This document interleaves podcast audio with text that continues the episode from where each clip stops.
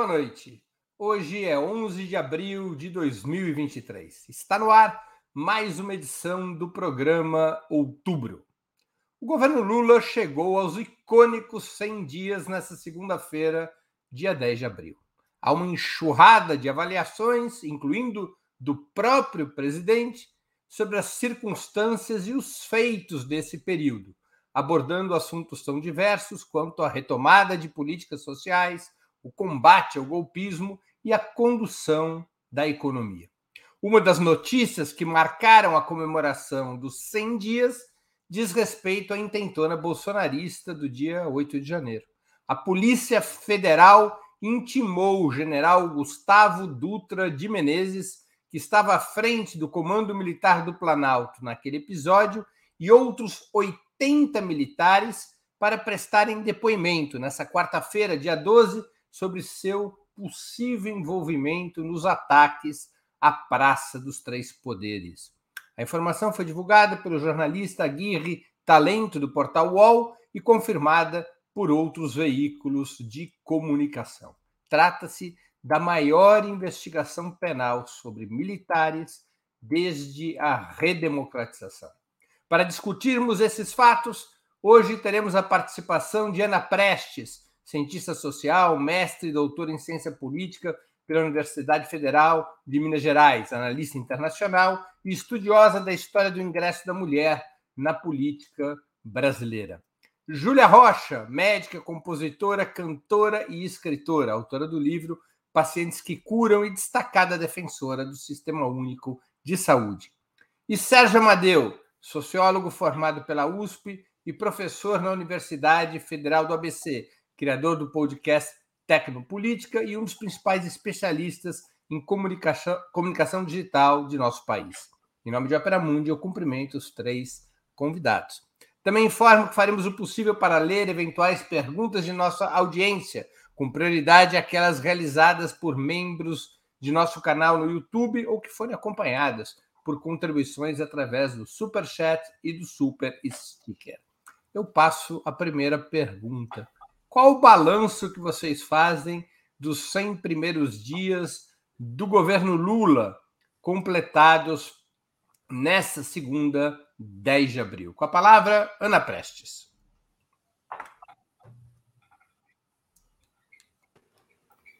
Pessoal, boa noite. Boa noite, Breno, Ju, Serginho, a toda a nossa audiência, quem participa aqui pelo chat com a gente. E, bom, esses 100 primeiros dias. Essa, essa história dos 100 primeiros dias é uma, é uma invenção dos americanos, né? Que a gente acabou é, pegando, mas generalizou assim. Sempre é, fica essa marca como uma amostra, digamos assim, do começo do governo. Ai, peraí.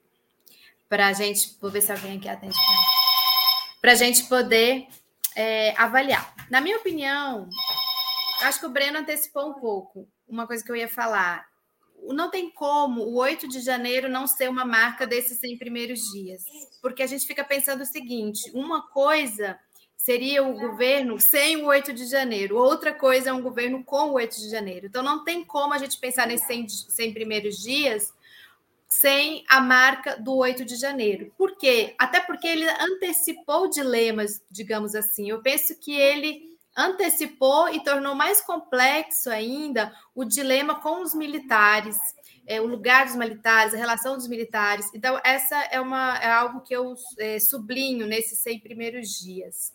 O que a gente nota aqui em Brasília? Algo que a gente já esperava, uma dificuldade do governo em lidar com o Congresso, em, em ter uma base. É, a gente percebe, hoje nós chegamos aos 100 dias e a gente não consegue vislumbrar ainda muito bem como vai se dar uma votação para valer quando for uma coisa muito importante mesmo para o governo. Então, também acho que essa é uma marca dos 100 primeiros dias.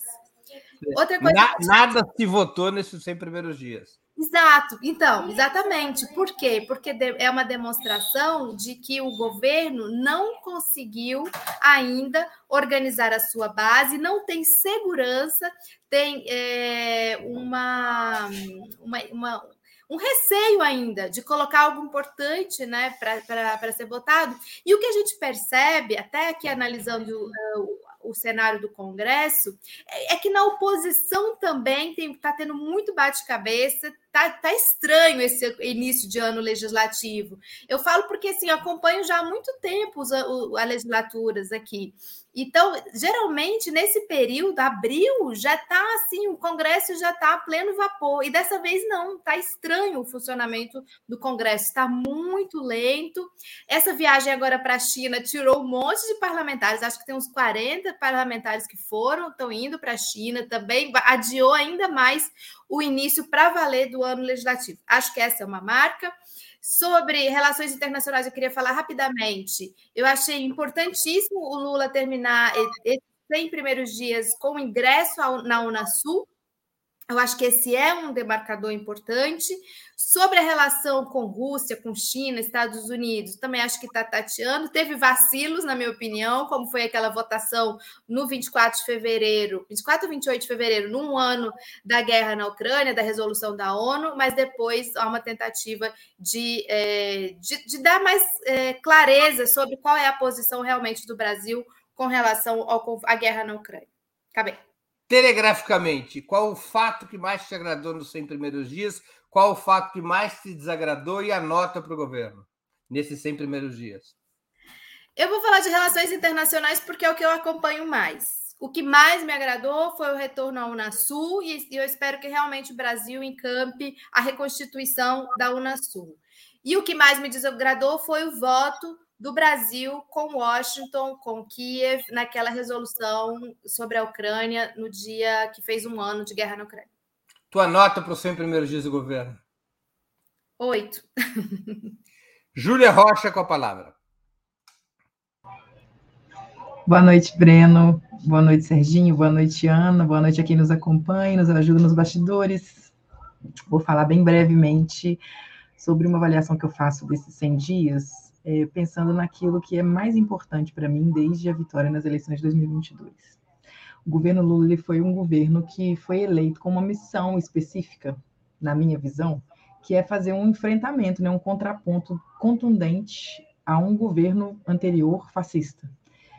É, do meu ponto de vista, ele acumulou apoio, acumulou força política para ir além do que ele foi. Então, penso que poderia ter ousado mais e decidiu não ousar.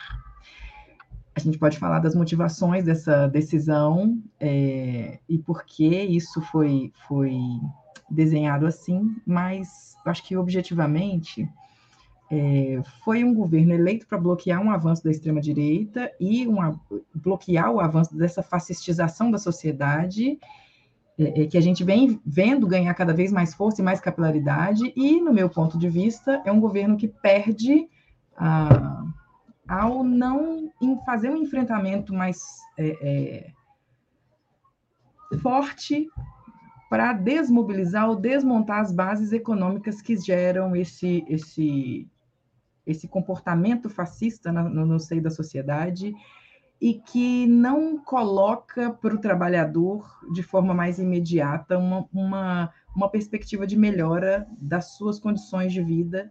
E eu tenho muito receio a respeito disso, principalmente se a gente considerar né, o, o, a, o próximo ano. Eu, eu gostaria de estar bastante errada, eu torço para estar errada, mas objetivamente eu acho que é um governo que impõe para si mesmo, por exemplo, uma meta de superávit primário muito maior do que as próprias expectativas do mercado, que impõe um, um teto de gastos que vai impedir que essa, que essa melhora da, da, da vida das pessoas seja é, conquistada de forma rápida e, e, e, convincente, e isso num país com 30 milhões de pessoas passando fome, com quase 40 milhões de pessoas em trabalhos informais, né, com o crescimento da pobreza, eu tenho eu tenho muito receio do, do que vai vir, pensando somente sobre esse aspecto, né, do enfrentamento daquilo que é o legado de um governo fascista bolsonarista que veio antes. Qual o fato que mais te agradou, o que mais te desagradou e tua nota para os 100 primeiros dias? Bom, é... pontos negativos. Um ponto positivo, um negativo e a nota. vou dizer, a, o adiamento, então, a suspensão temporária da reforma do ensino médio me agradou. Mas logo em seguida eu soube que isso não era para ter agradado tanto. Eu acho que o novo arcabouço fiscal é o ponto mais negativo. É, o alinhamento com a OTAN também, que a, que a Ana citou. Uma nota. Tem que dar nota mesmo? Seis, tá bom? Dependendo da escola, dá para passar de ano. Outras, outras não. Sérgio Amadeu com a palavra. É, boa noite, Breno, Ana, boa noite, Ju. Ah, olha, é um governo morno, é um governo que vem, é, primeiro, tentando fazer uma costura política extremamente difícil, é um governo que mantém como presidente do Poder Legislativo o mesmo presidente do governo fascista e que mostra uma dificuldade. Ele está subindo uma serra enlameada e vai num zigue-zague. Então, eu acho que ele é, recompôs algumas áreas do governo lentamente. Ele não sei qual a estratégia dele de nomeação, mas a estratégia dele de nomeação se for em função das votações no parlamento, vai demorar bastante ainda para nomear o segundo, terceiro escalão. Isso está gerando é, vários incômodos. É, toda hora você vê bolsonaristas ainda ditando as cartas de áreas do governo. E nas áreas sociais, quer dizer, nós não temos grandes novidades, mas a gente conseguiu recompor coisas na área ambiental, onde é uma tragédia, é uma tragédia. Você vê que a gente não está conseguindo nem manter é, é, as ações de fiscalização, porque a máquina foi corroída, foi destruída, e nós não estamos falando de um ministério complacente com a gestão anterior, nós estamos falando de pessoas que foram para lá e são históricas no movimento ambientalista. Então, é, do ponto de vista econômico, o governo eu não esperava muita radicalidade do governo, apesar que eu acho que um governo para enfrentar o fascismo e para derrotar o fascismo, ele precisa romper com alguns primados do fascismo. É, ele, ele enfrentou o 8 de janeiro, eu não vou repetir o que a Ana falou, mas ele não enfrentou uma outra coisa que o fascismo é, a, a, esse atual fascismo, extremamente articulado com o neoliberalismo, ele é concentrador de riqueza e poder. Essas engrenagens de concentração nós não viemos para enfrentar. O Lula não veio para chamar uma mobilização nacional pela distribuição de renda. Sem distribuição de renda, não vamos conseguir fazer um governo um governo que enfrente nem mesmo o problema da pobreza porque você pode dizer assim: o problema da pobreza se resolve com é, é, paliativos, como Bolsa Família, etc., com é, mínimos sociais. Sim. Agora, veja, eu quero insistir numa coisa que eu já falei aqui. O Bolsa Família foi até incorporado pelo governo anterior, porque não tinha como não incorporar. Ele precisava ganhar voto, ele incorporou. Para a gente fazer uma diferença, nós precisaríamos indicar um outro caminho. Então, é, eu acho que a política econômica do governo ela não denuncia o absurdo que é. Ele, ele pode denunciar sem romper, mas precisa preparar uma ação política. Não foi preparada uma ação política. Isso não, não faz parte do horizonte do PT mais, nem da esquerda, infelizmente, de partes minoritárias da esquerda. Não faz parte. Então eu termino aqui eu acho que é um governo é, que veio para tentar salvar a democracia, está fazendo isso, mas não veio para poder fazer uma ação efetivamente de, de, de, de, distribuição de renda, o que é trágico, o que alimenta o fascismo. Essa é a questão. Então, não tem outra alternativa. O é fato isso. que você considerou mais positivo nesse sentido, Olha só. negativo e a nota. O fato que eu considero mais positivo é o enfrentamento do Banco Central, dessa picaretagem da taxa de juros do Banco Central. E o fato que eu considero mais negativo é o enfrentamento do Banco Central, porque não teve consequência. porque é uma, é uma ação. Então, é, é o que eu te digo: é um governo de empate. É um governo de empate. É um governo que está subindo ali. Eu entendo as intenções, nós temos que apoiar o governo, eu apoio o governo. Agora, é, gente, é, eu, eu não acredito é, em, em, em, você alterar a situação econômica do país sem distribuição de renda. Desculpa, não a acredito. Para os 100 primeiros dias. Eu vou dar sete porque eu confio no Lula. O Lula é uma figura impressionante e com sete ele passaria, me parece, em quase todas as escolas do país. Vamos lá, a próxima pergunta. Apesar do presidente Lula e do seu governo terem razoáveis índices de aprovação, com 38% de ótimo e bom, segundo a pesquisa Datafolha, a sua comunicação tem sido bastante criticada. Qual é o balanço de vocês a esse respeito? É um governo que se comunica bem ou mal?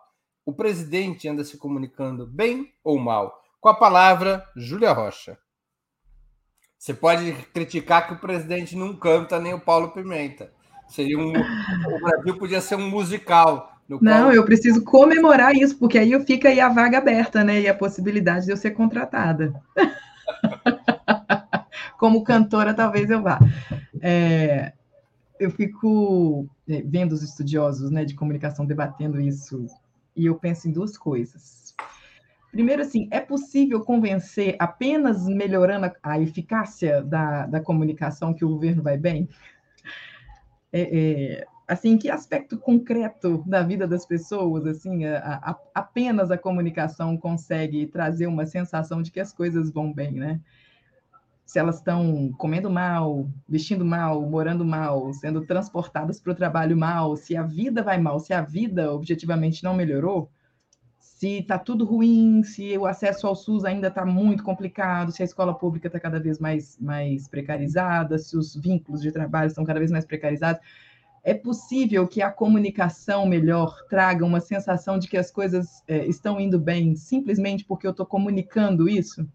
E um segundo aspecto, é, é, que aí é um pouco mais, mais que vai mais além né, do que a, simplesmente a, a comunicação é, sobre os feitos do governo é porque não se usa a comunicação para educar, para politizar, para ampliar a consciência das pessoas em relação a temas importantes.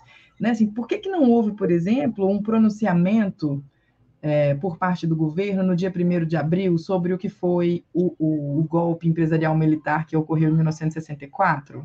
Sabe? Por que, que é, é, não se fala sobre essas atrocidades acometidas no período da ditadura? Por que, que não houve uma comunicação eficiente ali no pós-8 de janeiro, para poder dizer para as pessoas, para que houvesse clareza por parte das pessoas de que aquilo foi o que foi, né? Uma tentativa de golpe, é, é, muito possivelmente é, protegida e incentivada por uma parte do, do, do, dos militares brasileiros. Então, é isso, assim, se você pergunta para um brasileiro, um trabalhador brasileiro médio, sobre o que foi aquilo, muito provavelmente ele não vai saber apontar quem foram os culpados. E isso também passa pela, pela eficiência né, da, da, da comunicação. Fica aí meu, o meu questionamento. Acho que como uma é, pessoa que não estuda comunicação, eu acho que é o máximo que eu posso contribuir.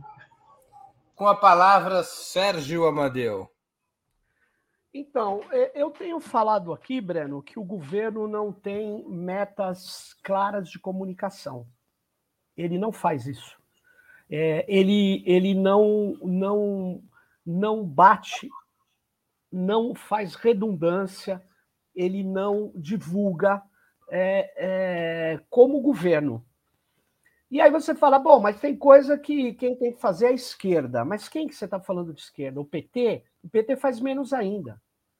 Então, você fala os youtubers, os influencers. Tudo bem, os influencers. Só que é o seguinte: o que nós estamos vendo é que o governo ainda não resolveu, inclusive, de maneira, no meu modo de ver, correta, a questão de como ele vai fazer a sua divulgação. Eu acho até legal, ele falou: não, nós vamos combater o fake news, eu vou ter aqui. Mas você sabe que se o Sérgio Amadeu, que aqui vos fala, falar Sérgio Amadeu vai combater as mentiras contra o Sérgio Amadeu e monta uma checagem do próprio Sérgio Amadeu, é fraco. Não, não é legal. Então, o que, que ele precisava fazer? Era ampliar a rede de comunicação e trabalhar peças de comunicação. Eu não tenho visto isso. Eu acho que está tá nos primeiros 100 dias, não dá.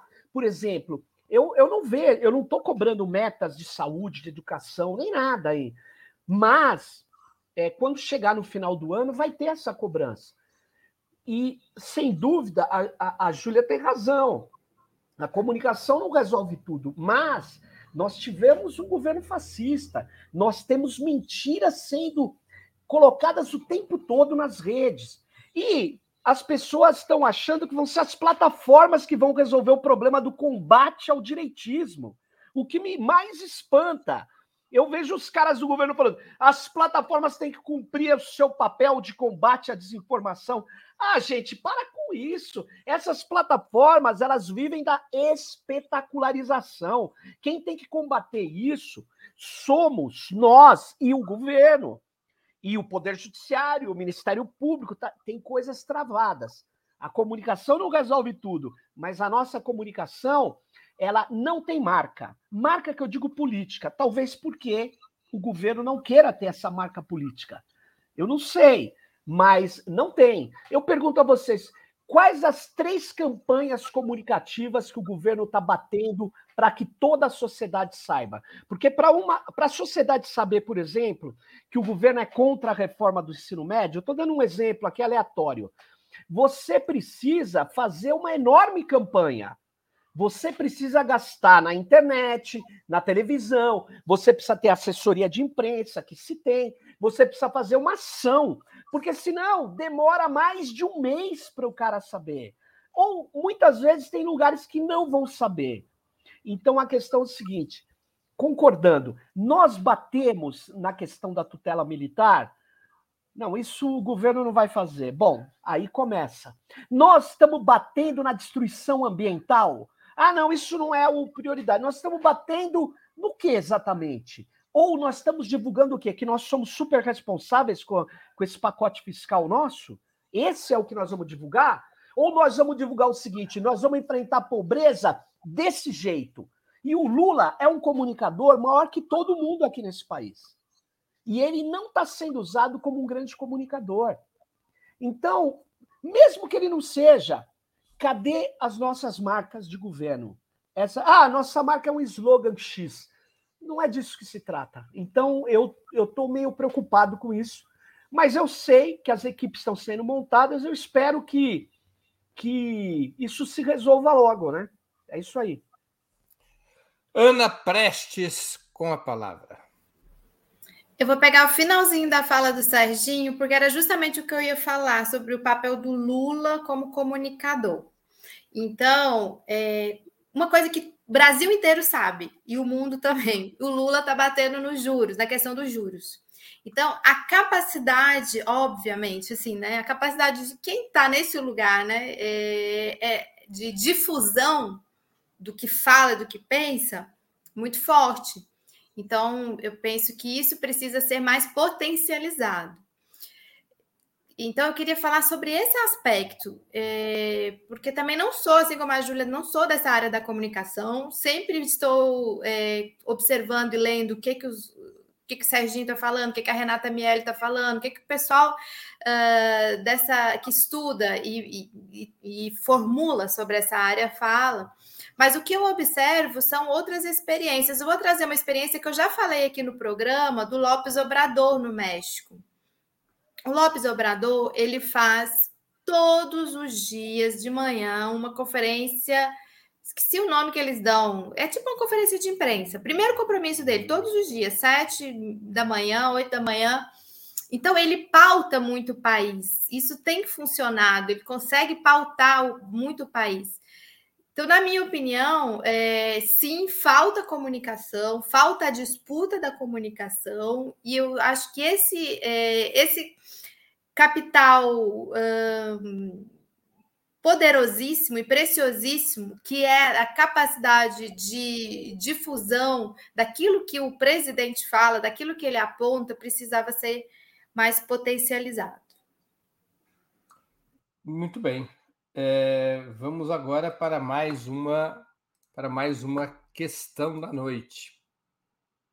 Depois de 100 dias do governo Lula e após 160 dias do segundo turno das eleições presidenciais, o bolsonarismo teria entrado em decadência? Estaria perdendo expressiva força política? Ou ainda é o, é inimigo central da coalizão liderada pelo PT? Mais do que isso, ainda é um inimigo com muita força e capacidade de reação. Com a palavra, Sérgio Amadeu. Olha, Breno, o bolsonarismo, até que ele seja desmontado política, ideológica e criminalmente, ele vai ser o nosso maior inimigo. Eu não tenho nenhuma dúvida disso. É, os arrobos fascistas, os valores é, conservadores, reacionários, fascistas que eles que eles impregnaram o país durante esse tempo não vão desaparecer em 100 dias de governo, porque trocou o governo. Eles estão, inclusive, alimentando uma série de, de coisas que não tem mais uma máquina organizada para divulgar.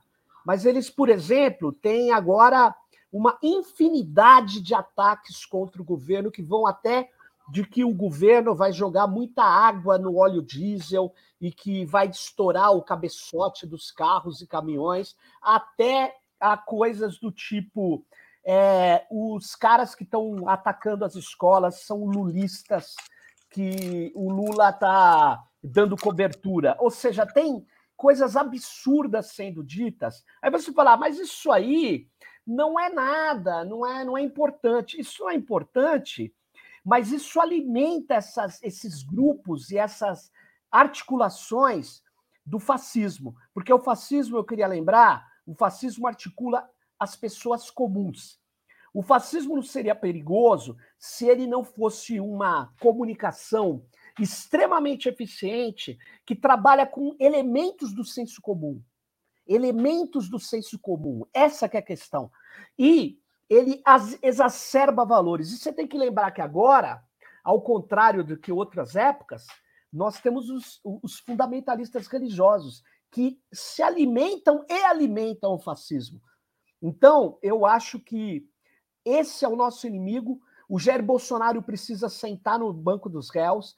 As pessoas precisam fazer peças comunicativas mostrando o que é Jair Bolsonaro roubando salário de funcionários do seu gabinete. As pessoas precisam mostrar o envolvimento dele com a milícia, precisa mostrar o que ele fez efetivamente com o cartão corporativo, o que ele fazia com os empresários, a lambança que ele fez dentro desse governo. E nada disso está sendo feito de maneira organizada. Então, a minha, a minha questão é o seguinte: ele Jair Bolsonaro e os, os bolsonaristas, eles são o maior inimigo da democracia e da esquerda no Brasil hoje. Se eles forem desmontados, obviamente, você sabe que o neoliberalismo não tem só uma cabeça. Ele vai voltar a ter a cabeça que tinha antes. E eu nem preciso falar quem era, porque todos sabem é, que a articulação central do grande capital nunca preferiu Jair Bolsonaro. Ela não preferiu Jair Bolsonaro, mas ela teve que engolir Jair Bolsonaro, porque a política não, não se faz como reflexo de uma esfera na outra. As coisas são extremamente complexas e é isso que eu acho que nós temos que avaliar. Será que nós estamos desmontando o bolsonarismo? Eu não tenho segurança nisso.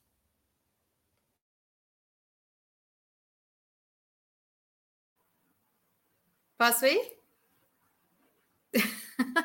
Você não me chamou, Breno? Eu estou sem som, eu estou sem som. É na pressa com a palavra. Ah, então tá. É, sim, concordo com o Serginho, porque quem hoje ainda tem capacidade de mobilização talvez estejam um pouco recuados aí por, conta, por causa do efeito 8 de janeiro, mas ainda tem capacidade de mobilização social, tanto nas redes como nas ruas, é, são, é, são esses aí que foram derrotados nas urnas no ano passado, Bolsonaro e sua turma. Então, por enquanto, sim, eu para a pergunta que foi feita, se essa é a, é a maior é, oposição, ou oposição mais organizada ao governo, eu acredito que sim.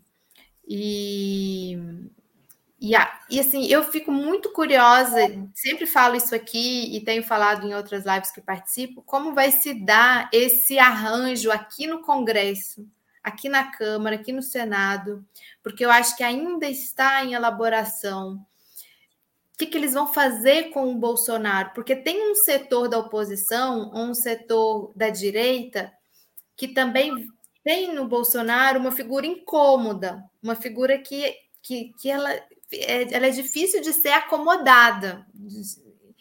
É, e tem um outro setor que se coloca por trás é, e vai dando força, vai colocando fogo para que também seja o Bolsonaro, seus filhos, os bolsonaristas, que deem a cara a tapa, digamos assim, nas situações mais é, complexas.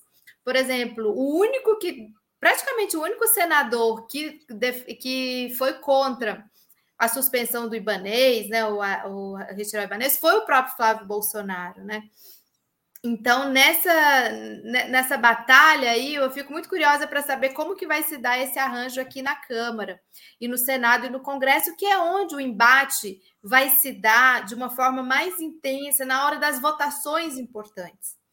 É óbvio que à medida que é, questões polêmicas e a, e a sociedade também fosse organizando, e a gente espera que haja uma organização, porque esse é um debate que a gente faz há muito tempo, da capacidade de mobilização social, da capacidade de pautar as ruas, de, de estar nas ruas, vai se demonstrar quem está com força.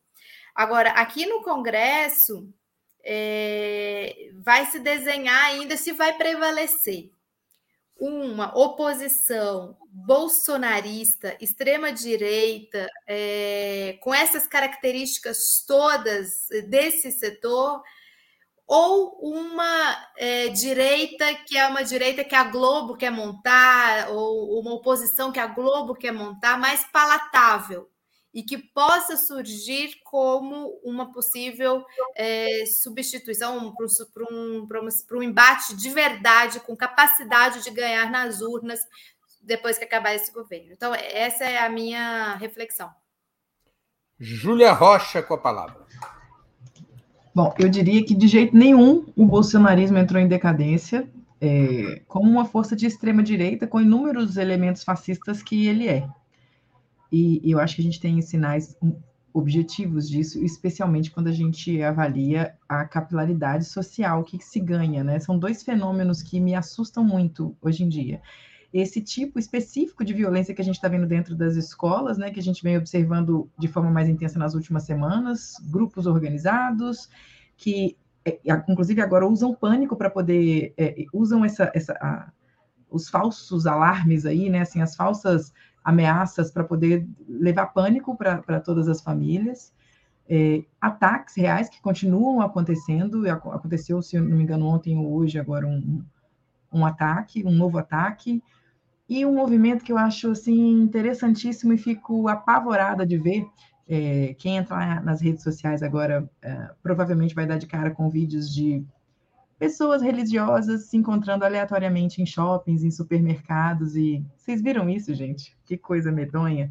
Então, são eles eles tentam provocar a sensação de que, que se encontraram aleatoriamente, de repente um começa a cantar e o outro responde, de repente eles estão cantando um coral, abrindo vozes, né? E como fazem isso de forma a parecer que se encontraram aleatoriamente, se colocam com muito mais força do que estão, né? ou seja, do nada, no meio da tarde, no shopping, a gente se encontra e de repente tem centenas de pessoas cantando uma música religiosa. Isso me gera um pavor imenso. Eu parece que eu estou dentro do conto de Ai, assim, é uma coisa que me gera muito medo, muito, muito medo mesmo. São dois fenômenos que me, me, me fazem é, pensar que o bolsonarismo e todos os seus braços, sejam eles religiosos ou, ou não, estão aí entre a gente e muito longe ainda de serem combatidos. E eu penso que nós estamos nos afastando daquilo que de fato é, seria algo eficiente para combatê-los. Eu vou fazer uma pergunta adicional. Qual a dificuldade do governo, da esquerda em geral, mas do governo em particular, em fazer a chamada guerra cultural ideológica contra o neofascismo, contra o bolsonarismo? O que, que impede disso ser feito se é uma, um objetivo, uma necessidade tão claramente destacada, inclusive pelo presidente da República? Eu vou repetir a mesma ordem. Sérgio Amadeu. Uh, Breno, eu não sei se essa é a prioridade do PT e do próprio presidente da República. O que impede, nada impede. Isso não é simplesmente a estratégia do governo. É, sendo bem objetivo com você, essa não é a estratégia do governo, senão isso teria sido feito. É óbvio. Isso estratégia... não depende de Congresso, isso não, não depende de lei. Não depende. Isso é discursivo, é disputa de narrativa. Mas não é. Olha, eu vou dizer, eu não quero falar nomes aqui para não ferir suscetibilidades. Mas eu vi muitos dirigentes super sérios do PT dizendo que tinham que incorporar determinados elementos do bolsonarismo. Não do, do, da política do Bolsonaro, bolsonaristas. Não, se a gente amenizar, eles são políticos, eles vêm, eles vêm, vão se integrar, tal. Cara, isso é uma ilusão. Isso é uma ilusão. Então, eu não sei se é isso que pesa ou se o núcleo dirigente do governo não tirou essa estratégia. Eu sei, o núcleo dirigente do governo não tirou essa estratégia. E, por sinal, eu gostaria que o Breno, que a Ana, que a Ju me respondesse qual é o núcleo dirigente do governo. Com a palavra, Ana Prestes. Bom, é, primeiro a pergunta do Breno, depois a do Serginho. É, nada impede, mas eu fico pensando, não seria o papel dos partidos fazer isso? Dos movimentos? Houve algum caso na história de um regime presidencialista onde foram os partidos que fizeram isso? Um exemplo qualquer? É. Ou sempre é o presidente da República que cumpre esse papel? É. O que eu percebo é que sempre que o Lula eleva o tom com relação ao Bolsonaro, ao Moro, vem um monte de gente para pôr panos quentes, não. Eu, eu tenho percebido isso, não sei se é uma percepção minha só. Toda vez que ele eleva o tom, vem um monte de gente para deixa disso, deixa disso, não, não é por aí. Então, realmente deve ser um dilema aí dentro desse núcleo dirigente, que eu acho que o núcleo dirigente do governo é, é a direção do PT, é a Glaze, é o Lula, é quem está ali no Planalto, é, talvez o Haddad ali da economia, quem está mais perto também, os, os ministros do Planalto, que a gente chama assim, né? das relações institucionais, do, da Secretaria-Geral e talvez o ministro da Economia, eu vejo esse. E a direção do PT, a Glaze, e a direção do PT no Congresso também, nacional. Eu vejo esse como núcleo dirigente do governo. E realmente não tem como prioridade essa disputa de narrativas, vou usar um termo que você mesmo usou, Breno, essa disputa de narrativas na sociedade, uma, uma guerra cultural e o que a gente sente é que toda vez que o presidente tenta puxar, tem uma turma mais forte do deixa disso, que não deixa que vá por esse caminho, vai mais pelo caminho da contemporização, de não querer ferir interesses que estão dentro do próprio governo, de setores aliados. Então, parece que é isso que está prevalecendo. Porque fica mesmo uma pergunta, né? Eu fico pensando, houve algum caso na história, especialmente da América Latina, em que partidos e sociedade conseguiram criar uma mobilização social e ideológica a favor do governo, sem que essa mobilização social e ideológica fosse liderada pelo próprio presidente da República? Eu não conheço, pode ser ignorância minha, mas eu não conheço nenhum exemplo em que isso aconteceu. Mas, enfim, Júlia Rocha com a palavra. Bom, eu acho que é uma escolha política que tem a ver com as alianças que vêm sendo costuradas desde antes das eleições. Quando Lula fala, por exemplo, sobre é, ser contra, né, assim, ele fala contra a revogação da reforma do ensino médio, por exemplo, ele sinaliza a essas alianças. Quando ele fala é, e propõe um, novo arcabouço fiscal de austeridade, de superávit primário, ele está falando para essas alianças. Eu acho que é isso. Acho que é a conciliação se demonstrando. Muito bem, vamos a mais uma pergunta. Só que antes de fazer a pergunta, eu vou pedir a contribuição financeira de vocês para o Opera Mundi. Há seis formas de contribuir. A primeira é assinatura, assinatura solidária no nosso site, operamundi.com.br apoio. A segunda é se tornando membro pagante em nosso canal no YouTube. A terceira e a quarta contribuindo agora mesmo com Super Chat ou Super Sticker. A quinta é através da ferramenta Valeu, valeu demais quando assistirem aos nossos programas gravados. E a sexta é através do Pix. Nossa chave no Pix é apoia.operamundi.com.br. Vou repetir nossa chave no Pix, apoia.operamundi.com.br. A mais eficaz de todas as armas contra as fake news é o jornalismo de qualidade. Apenas o jornalismo de qualidade coloca a verdade acima de tudo. E esse jornalismo que a Opera Mundi busca oferecer todos os dias depende da sua contribuição, do seu engajamento, do seu apoio, do seu bolso. Não importa o valor com qual possa ou deseje contribuir, ele será muito bem-vindo na manutenção e no desenvolvimento do nosso trabalho jornalístico. Também se lembre de se inscrever no canal, ativar o sininho, essas atividades básicas no canal do YouTube para ajudar o fortalecimento do canal. Próxima questão. A Polícia Federal intimou para depoimentos que deverão ocorrer nesta quarta-feira, dia 12 de abril, o general que chefiava o Comando Militar do Planalto durante a intentona do dia 8 de janeiro e outros 80 oficiais do Exército. A impunidade dos comandantes das Forças Armadas pode estar acabando? A tática de comer o prato da tutela militar pelas beiradas estaria funcionando? Com a palavra, Ana Prestes.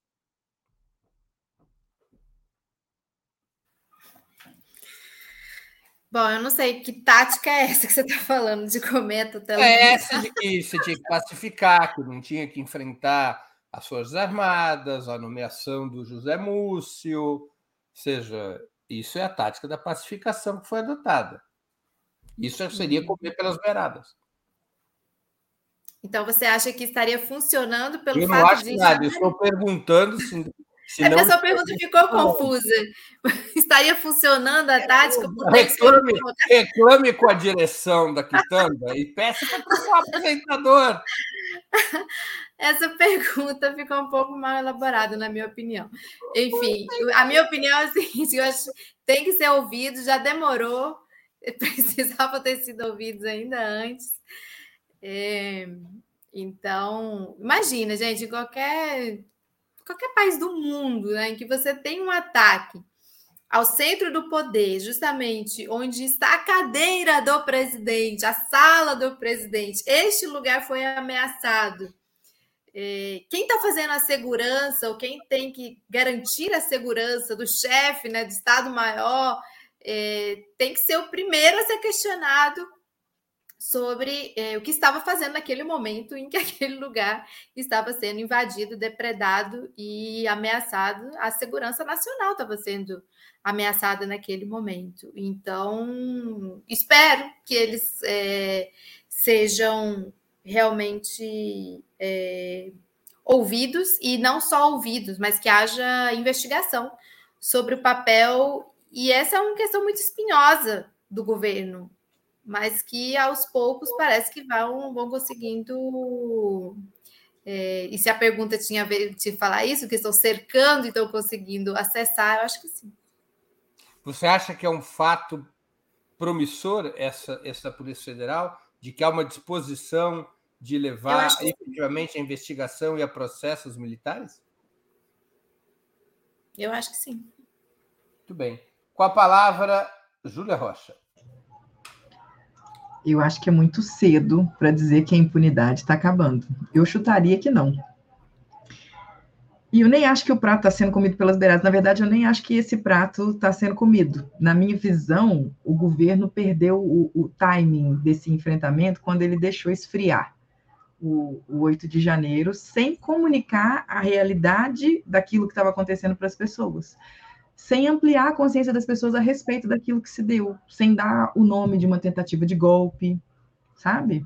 É, é aquilo que eu falei lá no começo da nossa conversa, assim, o trabalhador brasileiro, se ele fosse perguntado hoje sobre o dia 8 de janeiro, dificilmente ele definiria aquilo como uma intentona golpista que aquilo foi. E, e eu penso que isso é responsabilidade do governo. Então, eu não estaria tão otimista. Sim, mas você não, não acha importante esse fato novo? Ou seja, que a Polícia Federal abra, chame, intime para depor, ainda não abriu inquérito nenhum, mas intime para depor pela primeira vez desde a redemocratização, 80 altos oficiais, 80 oficiais das Forças Armadas, incluindo o general que era o responsável pelo comando militar do Planalto? Eu acho que isso tem a sua importância, é um fato significativo, mas eu acho que é cedo para a gente tirar conclusões a respeito do que isso vai gerar. Muito bem. Sérgio Amadeu. Está sem microfone, Serginho. Sim. Olha, eu acho que essa investigação está começando tarde demais. Concordo com o que foi falado aqui. Qualquer país do mundo, na semana seguinte, se não no dia seguinte, é, as, aqueles que são as, os responsáveis óbvios já estariam sendo ouvidos. A responsabilidade óbvia, eu acabei, enquanto vocês estavam falando, eu entrei no site do batalhão de guarda presidencial, que está fora do ar. O exército sumiu com o site. Porque no site estava bem claro a responsabilidade do batalhão.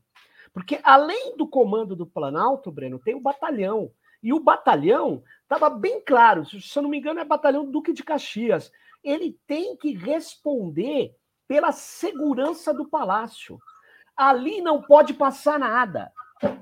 Bom, não é como nos Estados Unidos, que o responsável pela Casa Branca não são as Forças Armadas a responsabilidade de segura, da segurança, seja do Capitólio, seja da Casa Branca, o Capitólio é, é a Guarda Nacional. A Casa Branca é o serviço secreto. Existe uma unidade específica para segurar a Casa Branca e também a Guarda Nacional. Mesmo assim, nas audiências do 6 de janeiro, que foi o ataque que aconteceu no Capitólio, o general é, tem um nome, eu não, eu não sei o nome, o chefe do Estado-Maior das Forças Armadas norte-americanas foi chamado.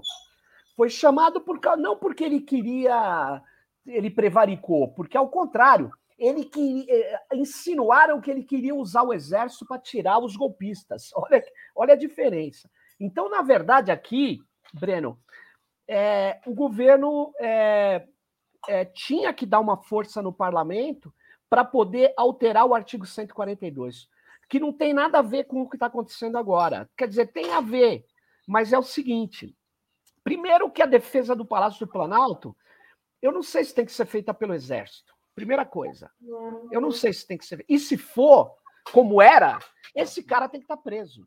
Como é que ele deixa as pessoas quebrarem tudo, gente? É tipo assim: eu tenho segurança no meu condomínio.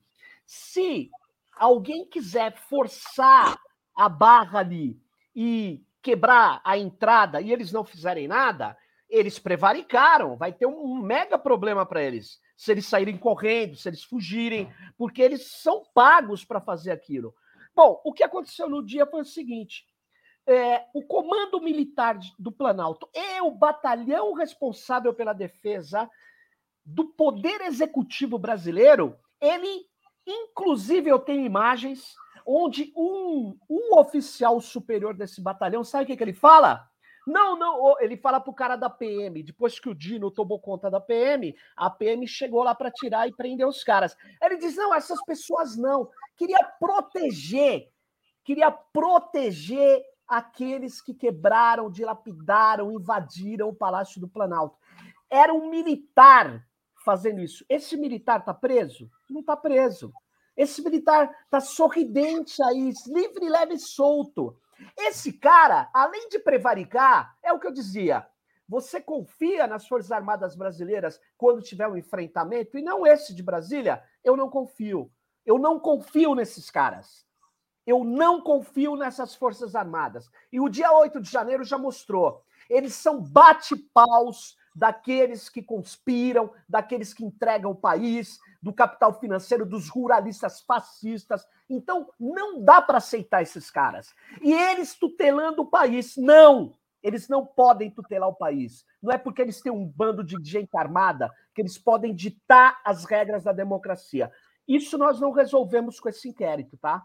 Eu acho que é um avanço, é o mínimo que se faz, Breno, o mínimo que se faz. Mas você sabe que tem inquéritos. Quando você chama muita gente ao mesmo tempo, Breno, eu queria dizer a vocês, isso é uma tática, hein? Chamar muita gente ao mesmo tempo não dá nem para tomar depoimento. Você tem que mostrar as provas, você tem que fazer, falar, general, onde o senhor estava nesse momento? E aí ele vai falar, eu estava lá e não estava, entendeu? Aí é que está a questão. Pois bem, vamos para a última pergunta da noite. O Ministério da Defesa está articulando uma emenda constitucional é, que acabaria com a chamada porta giratória entre as Forças Armadas e o Poder Civil. Militares que ocuparem funções públicas passariam compulsoriamente para a reserva, não poderiam voltar para as Forças Armadas. Os defensores dessa proposta alegam que seria uma medida suficiente e contestam a iniciativa formulada por parlamentares petistas para alterar o artigo 142 da Constituição Federal, uma, uma alteração que eliminaria qualquer papel das Forças Armadas, segundo a proposta, na defesa da lei e da, da ordem dos poderes constituídos. As Forças Armadas ficariam exclusivamente como defensoras do território nacional. Como vocês interpretam esta polêmica? Com a palavra, Ana Prestes. Breno, vou, vou, responder essa questão e vou me despedir, pedir desculpas, que eu não vou ouvir ao vivo o Serginho e a Júlia, mas depois eu volto para assistir o final do programa que eu vou precisar sair. Essa medida me parece uma vacina, né? Uma vacina contra qualquer debate do 142, porque eles temem o debate e a mudança do 142, que já deu, já tivemos muitas demonstrações de que realmente é um artigo que ficou confuso e dá margens para interpretações muito perigosas. E, e é um assunto polêmico, e, na minha opinião, precisa ser debatido e precisa ser mudado, porque ele dá muita margem para arroubos autoritários. É, um, é ele mantém, é, mantém uma possibilidade de interpretação muito perigosa. E isso foi muito demonstrado aí nesse último período. Eu acho que nesses últimos 10 anos, últimos 15 anos, ficou mais claro, principalmente com o fenômeno do bolsonarismo e a ascensão da extrema-direita e com esse conluio com um setor significativo, parte importante dos militares juntos, né, é, com, com esses grupos. Então, essa é a minha opinião sobre o tema. Muito bem. Com a palavra, Júlia Rocha. Breno, eu não consigo responder essa pergunta, não. Muito bem. Sérgio Amadeu. Olha só, é, eu concordo com a Ana é, completamente. É, isso é uma tentativa de entregar os anéis para não perder os dedos. Nós, na sociedade hoje, temos, por mais que está meio desaquecido, as pessoas já não lembram direito, o 8 de janeiro, mas ele foi muito próximo. Nós temos imagens, nós temos um papel assim vexatório do, das Forças Armadas naquele episódio. Nós temos que tomar as medidas cabíveis. Agora, essa medida, ela não é, é ela é boa, ela é boa. O cara que está nas Forças Armadas e vai para a política, quer ser gestor público, Bom, então ele não é mais da, da defesa. Ele não é mais especializado em guerra. Ele não é mais especializado em defesa nacional. Então, ele que não possa voltar. Ótimo. É como um juiz. O juiz vai ser candidato, ele não pode voltar a ser juiz. Ele vira parlamentar. Ele não é mais, ah, agora eu quero ser juiz de novo. Isso não existe, isso é uma, um privilégio desses militares.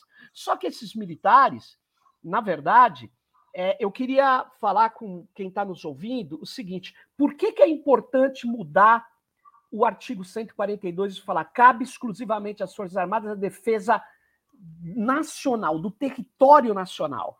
Porque aí ele não pode, na escola militar, ele não pode formar oficiais, ele não pode formar soldados, ele não pode formar sargentos, ele não pode formar as pessoas contra o seu próprio regulamento, a lei e a Constituição. É fundamental para ir eliminando essa ideia de tutela militar. E eles sabem disso.